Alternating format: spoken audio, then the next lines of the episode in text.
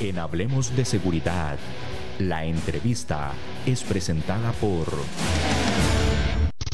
Las soluciones a la mano de un clic. Grupo Alfa. Grupo Alfa. Seguridad y vigilancia física. Seguridad y vigilancia electrónica. Control de acceso. Alarmas contra robo. Asalto e incendio. Custodia personal. Rastreo y localización vehicular. GPS. Grupo Alfa es también servicios secretariales y de apoyo administrativo. 4101-0800. Búscanos en Facebook como Grupo Alfa. Grupo Alfa. Vamos a iniciar con la entrevista a nuestro invitado del día de hoy, el licenciado don Marco Mesa. Don Marco, gracias por acompañarnos nuevamente en nuestro programa Hablemos de Seguridad con ACES. Gracias y muy buenos días a todos. Efectivamente, hoy vamos a hablar de un tema que en cualquier parte del mundo, incluido nuestra hermosa Costa Rica, es importante considerar el tema del transporte de seguridad de mercancías y cuando hablamos de mercancías también podemos resaltar las mercancías de alto valor. Eh, rápidamente hoy estaremos tocando el riesgo regional que esto implica, en qué se facilita la inseguridad de la carga, cuáles son las acciones que todas las empresas eh, deben estar tomando, algunas recomendaciones generales que tenemos al final y para poder entrar en materia, podemos decir que las mercancías de alto valor son todas aquellas donde también podemos incluir los documentos que de acuerdo a su función o su contenido, tamaño, peso o naturaleza, pueden ser realmente y fácilmente comercializados en el mercado, en el mercado local o en el mercado internacional y particularmente son susceptibles o son vulnerables a temas de robo. Eh, yo espero que el día de hoy podamos compartir y poder contestar todas las preguntas que tiene el público que nos ve y nos escucha, así como la dirección del programa. Así que muy buenos días a todos y avancemos, don Walnerger. Buenos días. Buenos días, don Marco. De verdad que un, un, tema interesante, el tema de las mercancías de alto, de alto valor. Usted nos habla que aquí se puede hablar de documentos, eh, de otro tipo de mercaderías. ¿A qué nos referimos específicamente? ¿Qué mercadería es susceptible a ser víctima de sustracción? Bien, yo puedo decir que en términos generales todo es robable cuando hablamos de mercancías. Y lo que pasa es que también a nivel de los negocios eh, se cataloga por rangos de valor qué es lo que estoy transportando. Entonces yo puedo tener definido que las mercancías menores a 100 mil dólares, estamos hablando de 62 millones de colones, eh, tienen un nivel de seguridad que necesito definir. Puedo tener otro rango que mercancías menores a 500 mil dólares tienen otro nivel de seguridad. Y puedo definir que mercancías mayores a 500 mil dólares tienen mayores niveles de seguridad. ¿Por qué? Porque cuando uno entra a ver toda la estadística criminal de lo que se roba en la región o en Costa Rica, eh, de prácticamente todo es comerciable en el mercado.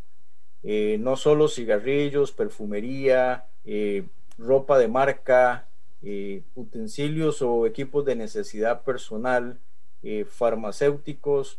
Podemos hablar de la misma lotería, podemos hablar del el efectivo que transporta el Banco Central, podemos hablar de los celulares que hoy tienen diferentes tipos de proveedores a nivel local que están transportando por nuestras rutas. Y así cualquier sinnúmero de productos, fórmulas nutricionales, etcétera, son todas ellas apetecibles por el mercado, por el mercado eh, criminal, por ubicarlo de alguna forma, y desde esa perspectiva todas ellas son robables. ¿Qué es lo que pasa aquí?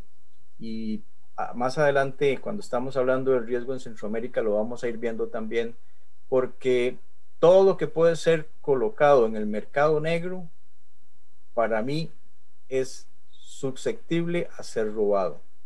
Y triste y sencillamente, todo lo que está en el mercado negro es porque tiene clientes.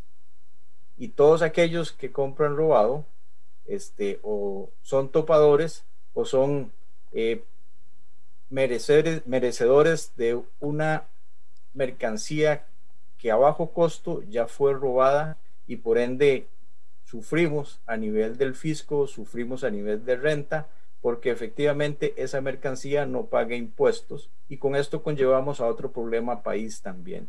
Entonces, eh, para mí, en realidad, todas las mercancías son robables y son apetecibles por diferentes mercados. Eh, hay diferentes grupos de crimen organizado que se dedican a diferentes tipos de adquisición de mercancía, porque esto funciona igual como, como un negocio que tiene sus puntos de venta, tiene sus agentes de venta y tiene sus distribuidores logísticos. En realidad, cuando entramos a ver cada uno de estos grupos organizados, nos estamos refiriendo a una organización criminal que tiene sus diferentes escalafones y permite rápidamente colocar mercancías en el mercado en mucho menos de 24 horas. Si bien es cierto, antes podíamos estar hablando de que un contenedor de cigarrillos era robado y colocado en el mercado durante una semana, hoy prácticamente en 24 horas ya está colocado. ¿Y cómo lo colocan? De, pues es muy sencillo. Abrir un contenedor de X mercancía, el cual es descargado por un sinnúmero de personas este, en cualquier lugar del país que normalmente está oculto, eh, es muy rápido y efectivamente se distribuye muy rápidamente con esos equipos logísticos o vehículos de distribución que son de diferente tipo y forma y no, normalmente pueden o no pueden estar rotulados para engañar a quienes lo están viendo. Entonces, partiendo de todo esto, eh, las mercancías en realidad todas son probables para nosotros. Don Marco, esto es, muy interesante eh, porque eh, el ejemplo que usted nos pone, bueno, eh, se roban un contenedor, lo abren, sacan los cigarrillos, los distribuyen. Definitivamente esto es una red organizada muy amplia y que debe operar contratiempo también. Sí, nuestro tipo de trabajo siempre va a estar relacionado con la lucha contra el tiempo. ¿Por qué? Porque efectivamente el criminal trata de hacer las cosas en el menor tiempo posible. El trabajo nuestro es hacer que tarde el mayor tiempo posible en poder accesar a las mercancías. Y desde ahí es donde nosotros ponemos toda esa serie de contramedidas que hemos identificado de acuerdo a las vulnerabilidades o riesgos y desde ahí nosotros comenzamos a poner las barreras. Si no hacemos esto, efectivamente este, facilitamos mucho el negocio de la sustracción de mercancías. Por eso es que eh, todos a nivel país, a nivel regional, nos dedicamos arduamente a la protección de mercancías. Eh, vender, voy a ponerte un ejemplo, vender papel higiénico en cualquier esquina de cualquier barrio nuestro es muy fácil, pero un contenedor que traiga este tipo de producto, eh, que puede ser para muchos muy barato, pues en realidad ya un contenedor tiene un valor bastante fuerte. Entonces, eh, de una pérdida de X tipo de contenedor, de X tipo de mercancía, lógicamente va a implicar un reemplazo de esa mercancía, vamos a tener que volverla a producir y lógicamente vamos a tener que volverla a distribuir. Entonces, estos costos asociados de sustituir o reemplazar una mercancía robada implica lógicamente mayores inversiones y mayores gastos en costo para cualquiera de los productores nacionales o internacionales que mueven las diferentes mercancías. Licenciado, hablemos de ese riesgo regional, hablemos del área Centroamérica, porque esto es un, un problema que traspasa fronteras. Eh, sí, claramente, el riesgo no es solo nuestro pequeño país, y aquí también podemos dividir la región en diferentes sectores. Yo me voy a centralizar un poco más hacia Centroamérica, México, de alguna forma. Sudamérica lo vamos a dejar un poco aparte y lógicamente el, área mundial a nivel europeo. Pero cuando hablamos de Centroamérica, vamos a hablar de que, qué es lo que facilita este tipo de sustracción. Pues sí, constantemente tenemos un crecimiento de la pobreza y la violencia a nivel centroamericano. Lo hemos venido sufriendo con el paso de los años. Lógicamente, la pobreza que en la que hoy está nuestro país y todas las regiones eh, hacen que haya crecimiento de algún tipo adicional de criminalidad. Sin embargo, eh, ahora conversábamos de que el crimen organizado está muy organizado. Eh, se ha trabajado diferentes bandas a nivel país, a nivel regional, que se dedican exclusivamente a la sustracción de cierto tipo de mercancías. Pero también tenemos el narcotráfico regionalizado, el cual este, prácticamente en esta semana y la semana pasada hemos visto cómo las autoridades nacionales han hecho trabajos importantes donde en algunos de ellos se han visto involucrados inocentemente nuestros procesos de mercancías, donde tristemente eh, uno logra ver cómo utilizan eh, mercancías legales para hacer transportación ilegal de mercancías. Eh, nuestras cargas que son legales tienen un sinnúmero de controles, pero también gozan de cierto prestigio, por ponerlo de alguna forma, en el manejo de esas rutas donde movemos nuestras mercancías.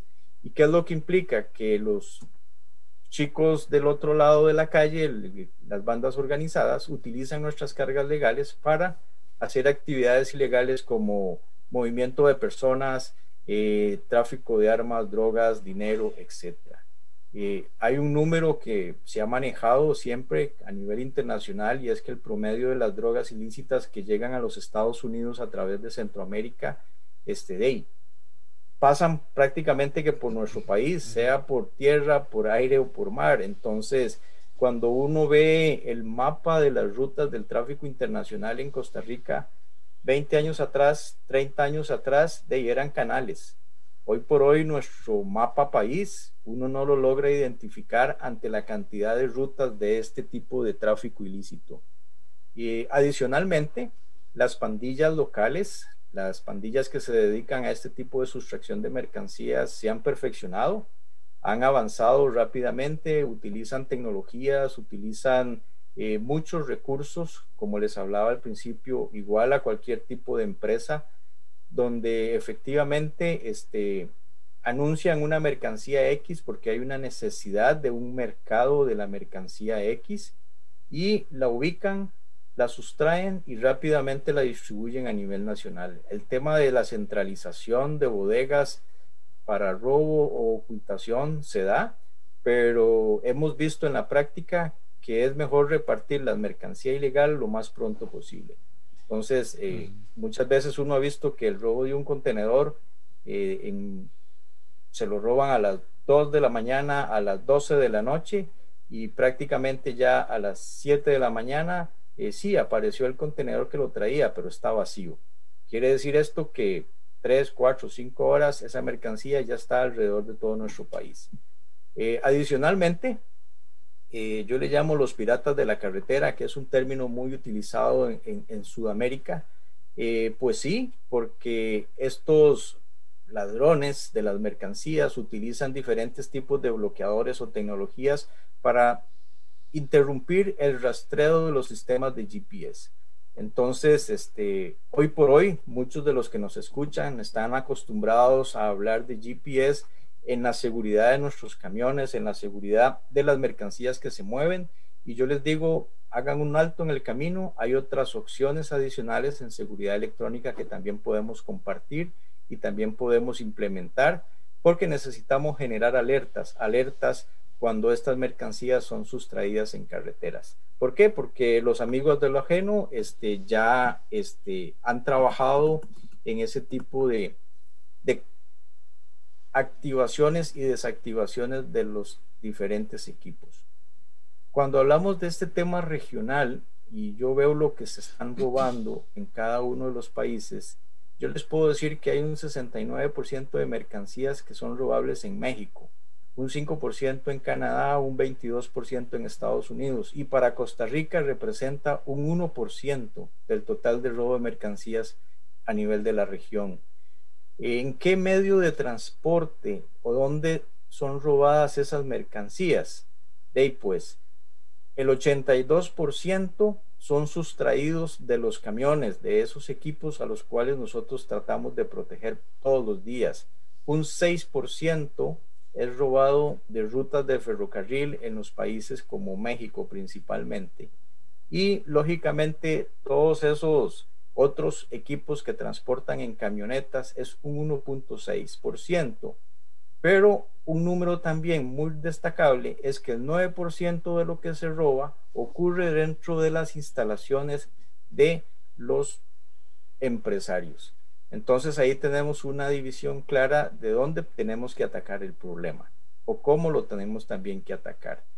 ¿Dónde también se está robando? Pues se está robando el 66% de las mercancías en la ruta, en el trasiego, en el transporte, mientras que un 11% de las mercancías se roba dentro de esos almacenes, dentro de esas bodegas que mantenemos a nivel general.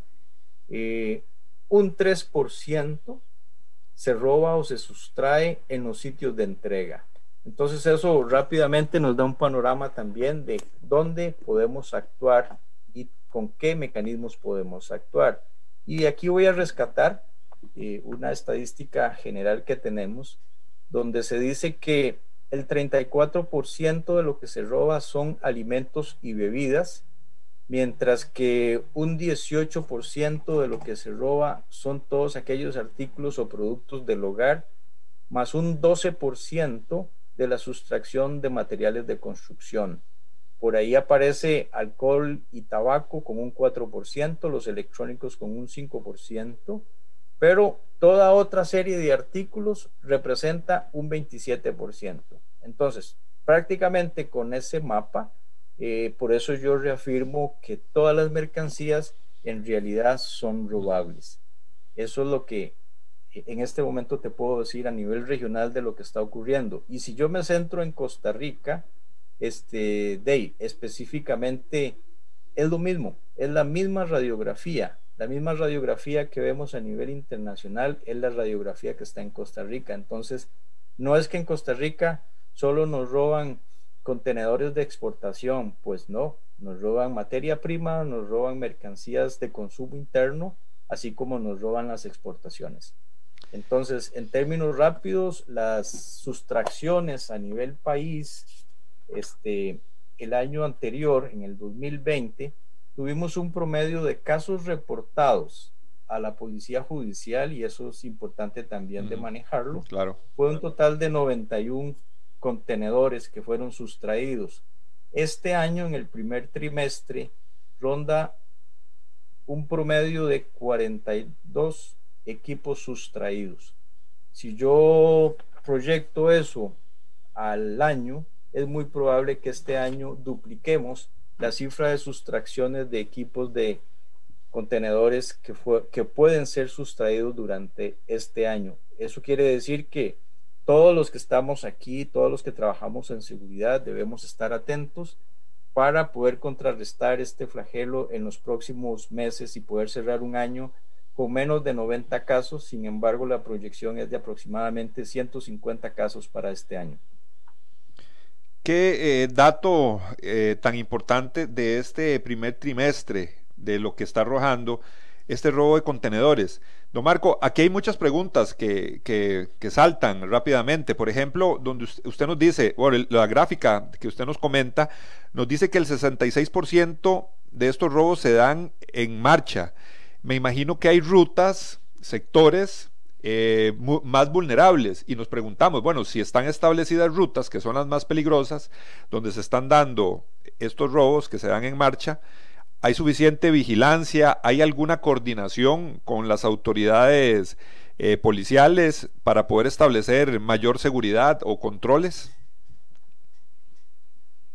Bueno, yo voy a decirte que hay algunas condiciones que facilitan la sustracción uno de esos problemas es que si bien es cierto el fenómeno criminal puede estar mapeado, no existe las suficientes herramientas o los suficientes recursos para poner esos controles en carretera.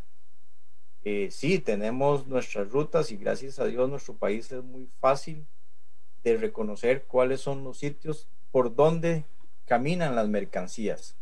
Sin embargo, este, considero es una debilidad Hemos trabajado fuerte, hemos trabajado unidos con las autoridades, sin embargo todavía eh, faltan ganas para poder ponernos de acuerdo al 100%.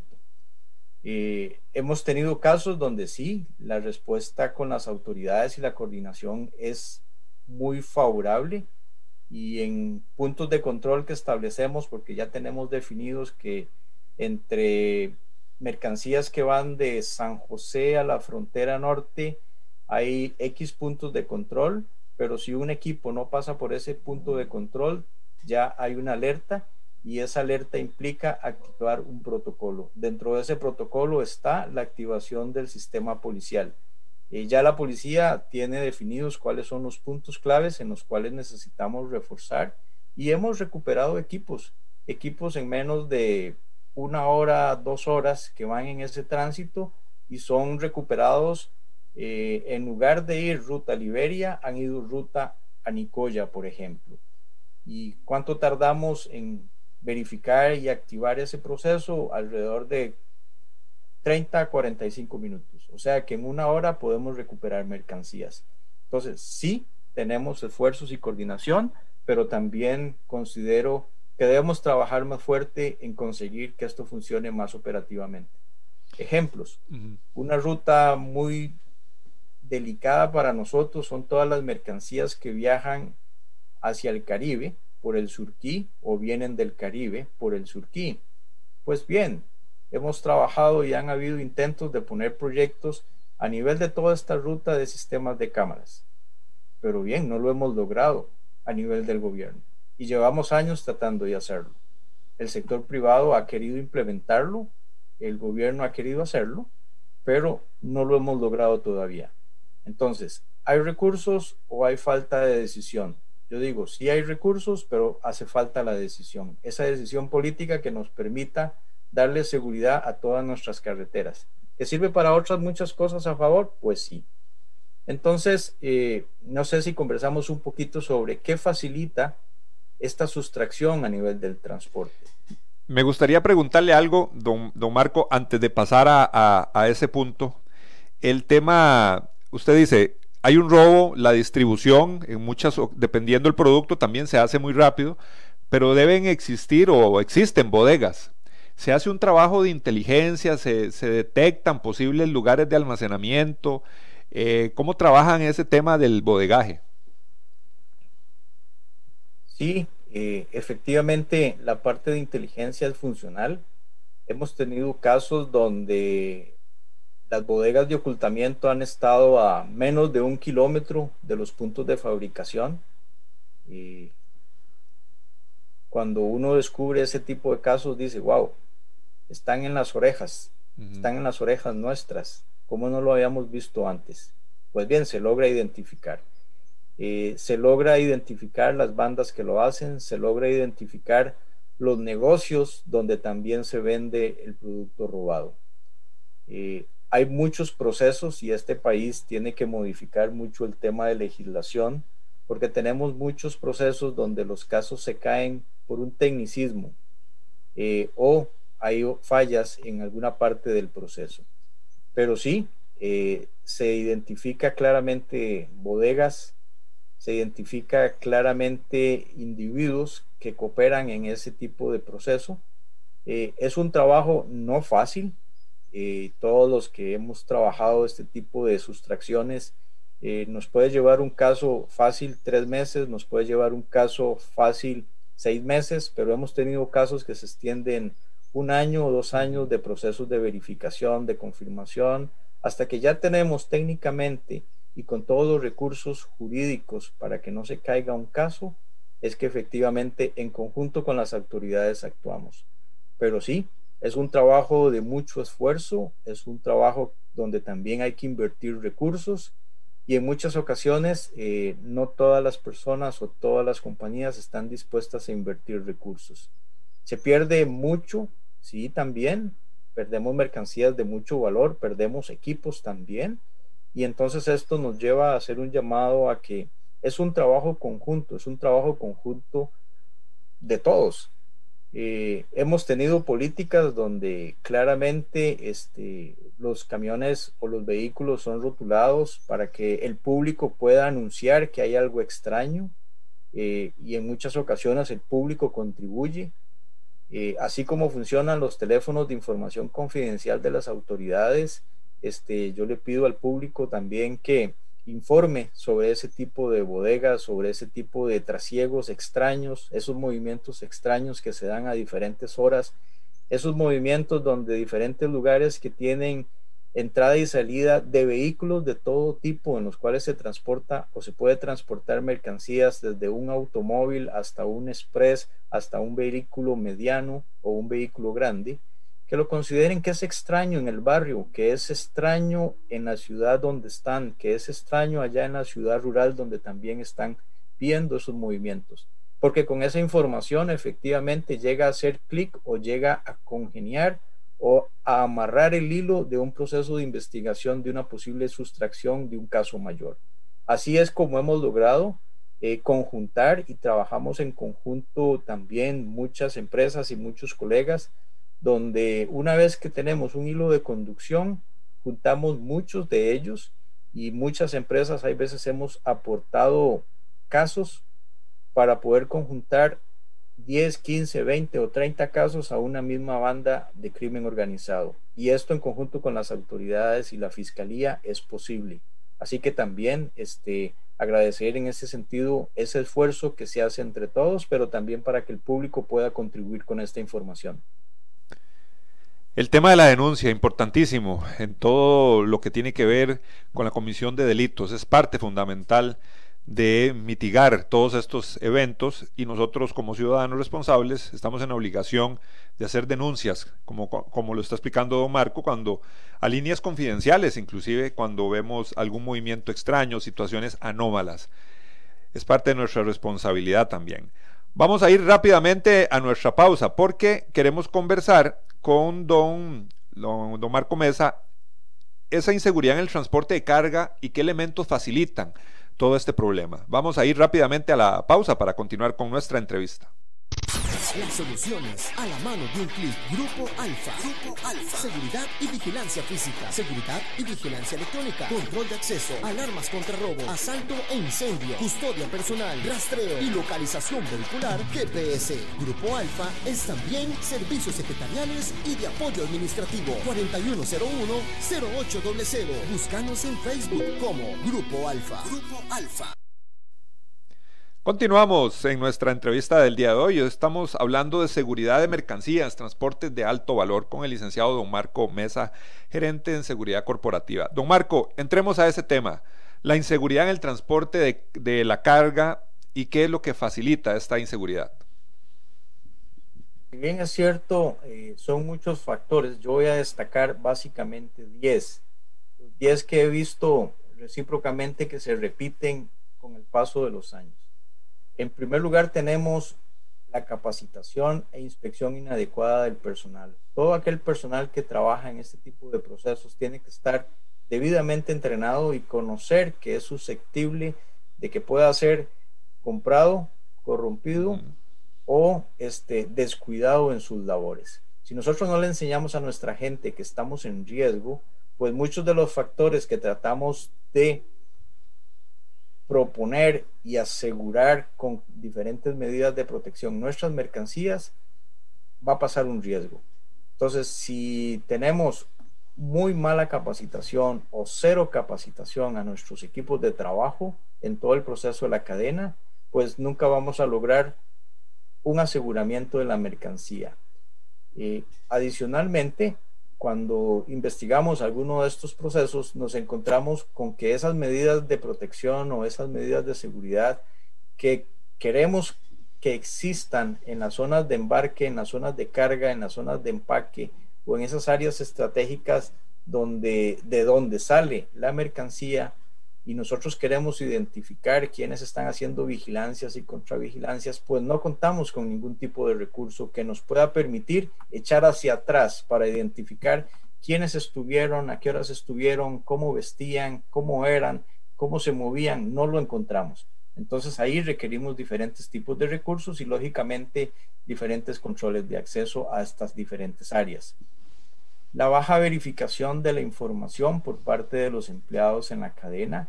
En muchas ocasiones, eh, y aquí hay temas de legislación que hemos tocado en, otros momentos país, eh, no nos permiten en muchas ocasiones identificar quién está trabajando en nuestro lugar de transporte de mercancías.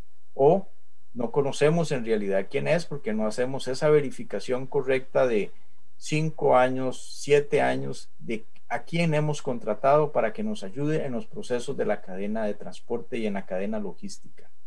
Adicionalmente, como punto número cuatro, tenemos que el seguimiento de las cargas es vago, es mínimo. Eh, las, muchas de las empresas siguen pensando que nada más ponen en un camión la mercancía y ya llega al destino final, pero se están olvidando de que hay que definir zonas seguras. Hay algunos de los procesos que requieren transportes de larga estancia o largo transporte, sobre todo si hablamos de rutas de Centroamérica, y pensamos que el conductor este, de, puede hacerlo todo, es un superhombre, pero no, él necesita una zona de descanso, una zona segura donde descansar. Y adicionalmente, ahora cuando hablábamos de los controles de rutas en carreteras, que les puse el ejemplo de San José a ruta Peñas Blancas, hay puntos de control que tienen que existir. ¿Por qué? Porque no podemos confiar que el conductor va a ir directo a Peñas Blancas. Tenemos que pensar que puede ser asaltado, robado y le pueden sustraer la mercancía. Entonces yo necesito asegurar que mi mercancía pasa a puntos de control. Y normalmente cuando hacemos procesos nos damos cuenta que eso no existe. Y el punto número cinco, los sistemas de GPS están colocados normalmente, eh, y si hablamos de contenedores y camiones, muchas veces están colocados los GPS en el cabezal, como lo conocemos en Costa Rica pero tristemente la mercancía va en el contenedor. Entonces, por eso es que descuelgan el cabezal y lógicamente nunca vamos a encontrar la caja donde va la mercancía, porque ahí no tenemos ningún recurso de seguimiento. Si encontramos el camión y encontramos al conductor amarrado en X zona alejada de la ciudad con su cabezal, pero la caja no está. Entonces el sistema de GPS no está funcionando en ese sentido. Otra de las debilidades que encontramos es que muchos proveedores indican que tienen servicios de 24 horas para el monitoreo de GPS. Eh, cuando yo ahora les hablaba de las estadísticas país y regionales, normalmente todos los contenedores son robados entre las 10 de la noche y las 3 de la mañana. Eh, eso quiere decir que a esas horas necesitamos operadores de GPS. Pues bien, cuando hacemos nuestros procesos de investigación, los centros de monitoreo para ese tipo de servicios generalmente operan hasta las 6 de la tarde. Entonces, ¿qué pasa con las mercancías que sobre este país viajan en carretera de 6 de la tarde a 7 de la mañana? Otra debilidad en nuestros procesos. Los productos son colocados contra pedido y a eso yo le llamo la preventa, la preventa de los productos que son robados. Eh, Efectivamente, lo hemos visto con el pasar del tiempo. Muchas de las mercancías son vendidas antes de que sean robadas. O sea, funcionan como cualquier preventa de cualquiera de las empresas de distribución de productos masivos en este país. Es el mismo modelo. El conductor siempre hace lo que él quiere.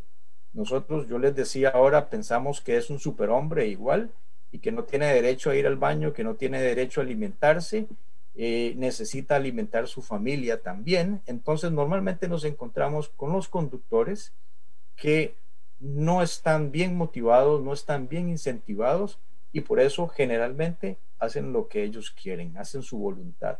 Tengo casos donde efectivamente entre San José y Panamá, eh, va a ir por la ruta de la 27 y lógicamente la costanera, pues bien, se le ocurre parar en Orotina a comprarse un helado, simple y sencillamente porque tenía que comprar un chip de teléfono para poder entrar a operar en esta otra región del país, porque él venía de otro sector del lado de Centroamérica y el teléfono que tiene eh, de no le opera en Costa Rica.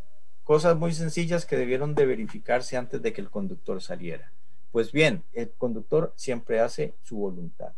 El uso de estándares internacionales, y ahora más adelante vamos a hablar un poquito de estándares internacionales de seguridad en mercancías. Eh, son muy pocas las empresas que en realidad cumplen estándares internacionales. Costa Rica tiene algunos de ellos. Eh, voy a hablar de OEA. OEA es uno de los programas importantes que tiene la Organización Mundial de Aduanas y a través del Ministerio de Hacienda eh, pueden ellos certificarse en un estándar de operador económico autorizado. Eh, pues bien, es un estándar que tiene una serie de requisitos, tiene una serie de mecanismos que nos ayudan a mejorar este tipo de procesos. Es gratis, no tiene costos, porque es del, patrocinado por el gobierno de Costa Rica y la Organización Mundial de Aduanas. Sin embargo, hay que hacer algunas implementaciones que pueden tener costos. Estas pueden hacerse programadamente, no quiere decir que también se pueden comprar o instalar de hoy para mañana, porque todos los recursos de seguridad son caros, pero ahí hay una herramienta muy fácil que cualquier empresa, desde un emprendedor hasta una empresa pequeña, mediana o grande, en este país puede seguir. Y el punto número 10, hablábamos ahora de los controles de carreteras, pues en realidad las autoridades tienen controles de carreteras. Lo experimentamos claramente con la pandemia a principios del año pasado. Pero después de ahí, los controles de carretera se han caído. Si no los accionamos por algún mecanismo de cooperación entre gremiales y autoridades, pues hoy por hoy nuestras autoridades no tienen controles de carreteras para identificar qué mercancías puedo verificar e inspeccionar en carretera. En muchos otros países del mundo funciona, en Costa Rica no lo tenemos salvo que tengamos casos muy específicos. Entonces, con esos 10 puntos podríamos decir que es lo que facilita muchas veces el robo de mercancías. Adelante, Walnerger. Don, don, Marco, eh, nos queda muy claro, bueno, son bastantes elementos que usted ha identificado o los expertos en, este tema han identificado como elementos que facilitan toda esta inseguridad que se da con el tema de transportes. Ahora sí, hablemos de un punto que usted mencionó al, inicio de la conversación, las acciones que tienen que realizar las empresas para mitigar todo este tema de la inseguridad y la sustracción y el robo de contenedores. Gracias, sí. He tratado de resumirlo en 12 acciones que deben de cumplir cada una de las empresas. Y la número uno es lo que les hablaba hace un momento, el cumplimiento de estándares internacionales entonces, en una guía rápida eh, les hablo de los estándares internacionales de seguridad de la carga que tiene la Asociación Mundial ASIS Internacional, el programa que maneja a través del sistema americano del conocido CityPad, que ha sido transportado también por la Asociación Mundial de Aduanas a operador económico autorizado, que hemos hablado un poquito. El programa que tiene también eh, otro patrocinio internacional que se llama TAPA, y adicionalmente que también se puede trabajar a nivel de Costa Rica la ISO 18788 y la ISO 28000, que con estos programas muchas de las empresas locales también pueden desarrollarse y convertir un fortalecimiento de su seguridad en la cadena logística como tal en este tipo de sustracciones de mercancías de alto valor. Pero adicionalmente tenemos que conocer quiénes son mis socios de negocios. Caramba, si yo estoy transportando 500 mil dólares, 200 mil dólares de mercancías, ¿cómo no voy a conocer a toda esa cadena que está en mi proceso? Cuando digo toda la cadena es toda la, parte de materia prima, de dónde me viene la materia prima, cómo llega a mi país, cómo la utilizo, cómo la proceso, quiénes participan en esa elaboración, pero después, ¿quién la va a llevar al cliente final? ¿Y cuál es el proceso para llegar al cliente final? Y ahí es donde muchas veces eh, el eslabón más débil de nuestra cadena es el transporte. Puede ser terrestre, puede ser marítimo, puede ser aéreo, pero en todos ellos implica un conductor, implica un camionero, implica un chofer de vehículo semiliviano. Entonces, lo conocemos, sabemos qué hace, de dónde viene, qué tiene, cómo, cómo es su vida, cómo son sus finanzas. Pues bien, tenemos ahí un proceso de verificación de socios, de socios de negocios a nivel general. Monitorear las cargas, pues sí, en realidad tenemos que luchar con que nuestras cargas no viajen de noche. Sin embargo, si lo hacemos, el monitoreo debe ser superior al que usamos de día. Ya hablamos de por qué muchas veces falla pero si logramos monitorear nuestras mercancías con toda esa serie de mecanismos de seguridad que tenemos a nivel electrónico, creo que podemos mantener un mejor control de las mercancías. La inspección de los equipos, ¿por qué la inspección de los equipos? Porque aquí también tenemos que hablar de cómo el narcotráfico está involucrado en este tipo de procesos. Entonces yo tengo que asegurarme que los equipos que estoy utilizando no han sido usados para transporte de mercancías ilegales. Eh, he hecho pruebas, sí, he hecho pruebas con equipos caninos, he hecho pruebas con equipos electrónicos y hemos detectado claramente en muchos de los equipos que transportan mercancías que ha habido contacto con diferentes tipos de narcóticos.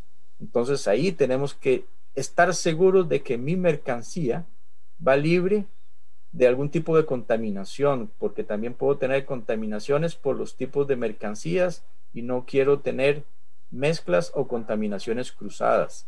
Pero adicionalmente debo tener controles antidrogas muy dirigidos también a esos conductores que llevan las mercancías.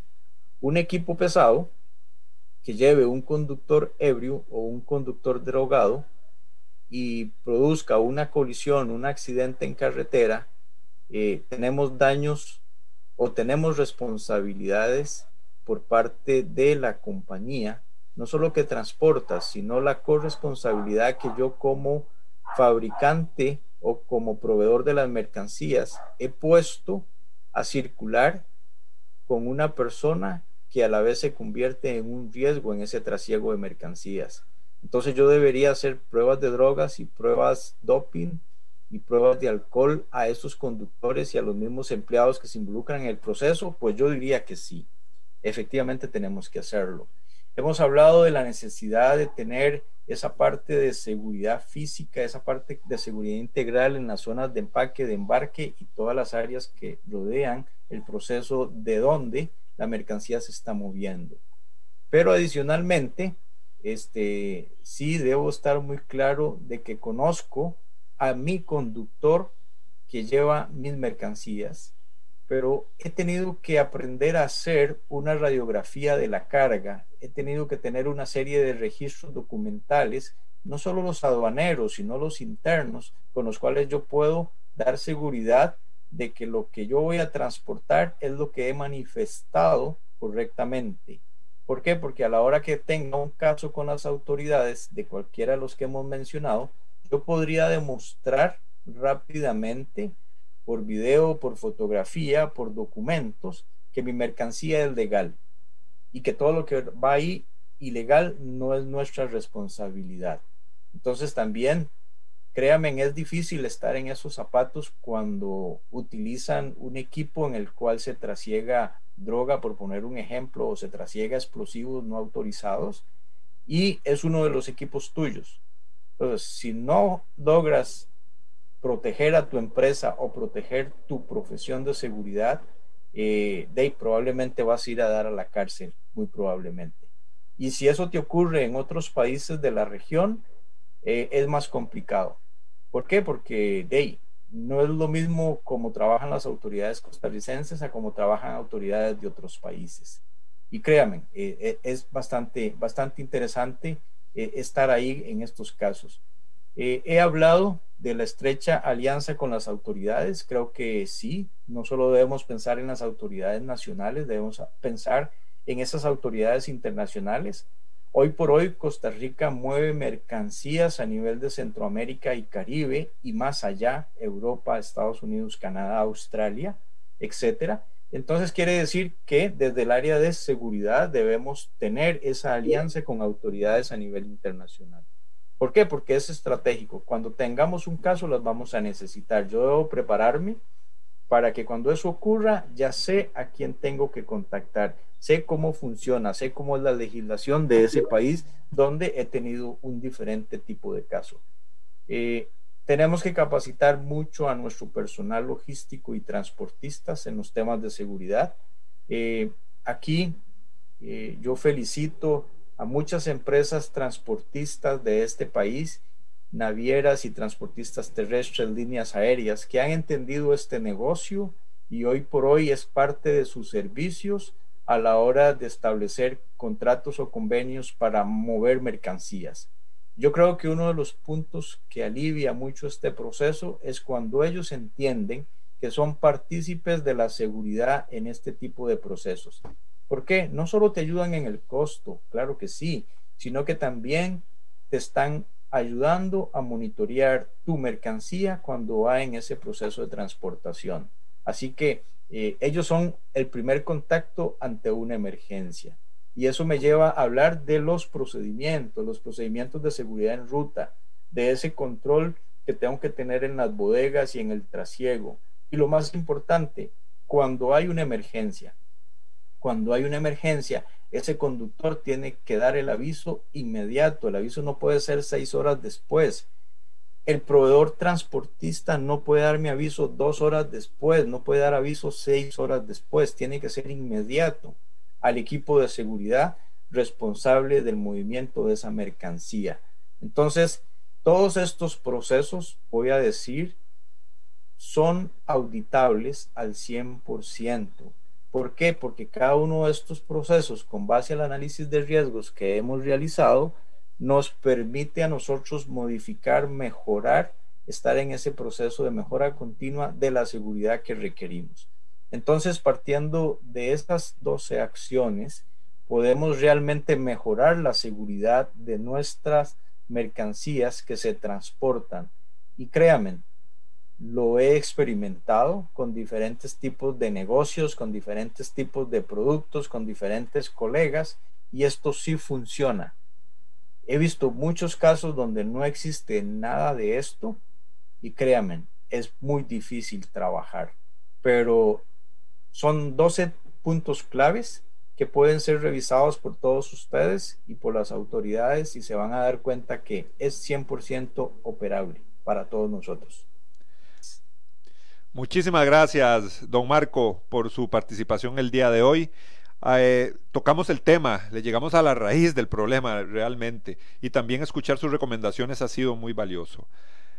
Les queremos invitar por parte de ACES, de ACES Asociación Costarricense de Empresas de Seguridad, lo queremos invitar al el 2 de septiembre se va a realizar el, el, Congreso de Seguridad de las Mercancías. Esto en el Hotel Crown Plaza Corovici. El 2 de septiembre se va a realizar este Congreso. Vamos a tener más información, más detalles aquí durante nuestros programas de Hablemos de Seguridad con ACES para que usted sepa y pueda participar de estos eh, congresos. Ahí lo vamos a tener informado. Muchísimas gracias y los dejamos con la invitación a nuestro próximo programa. Asociación Costarricense de Empresas de Seguridad y Afines presentó Hablemos de Seguridad. Hablemos de Seguridad. Hablemos de Seguridad. Con ACES.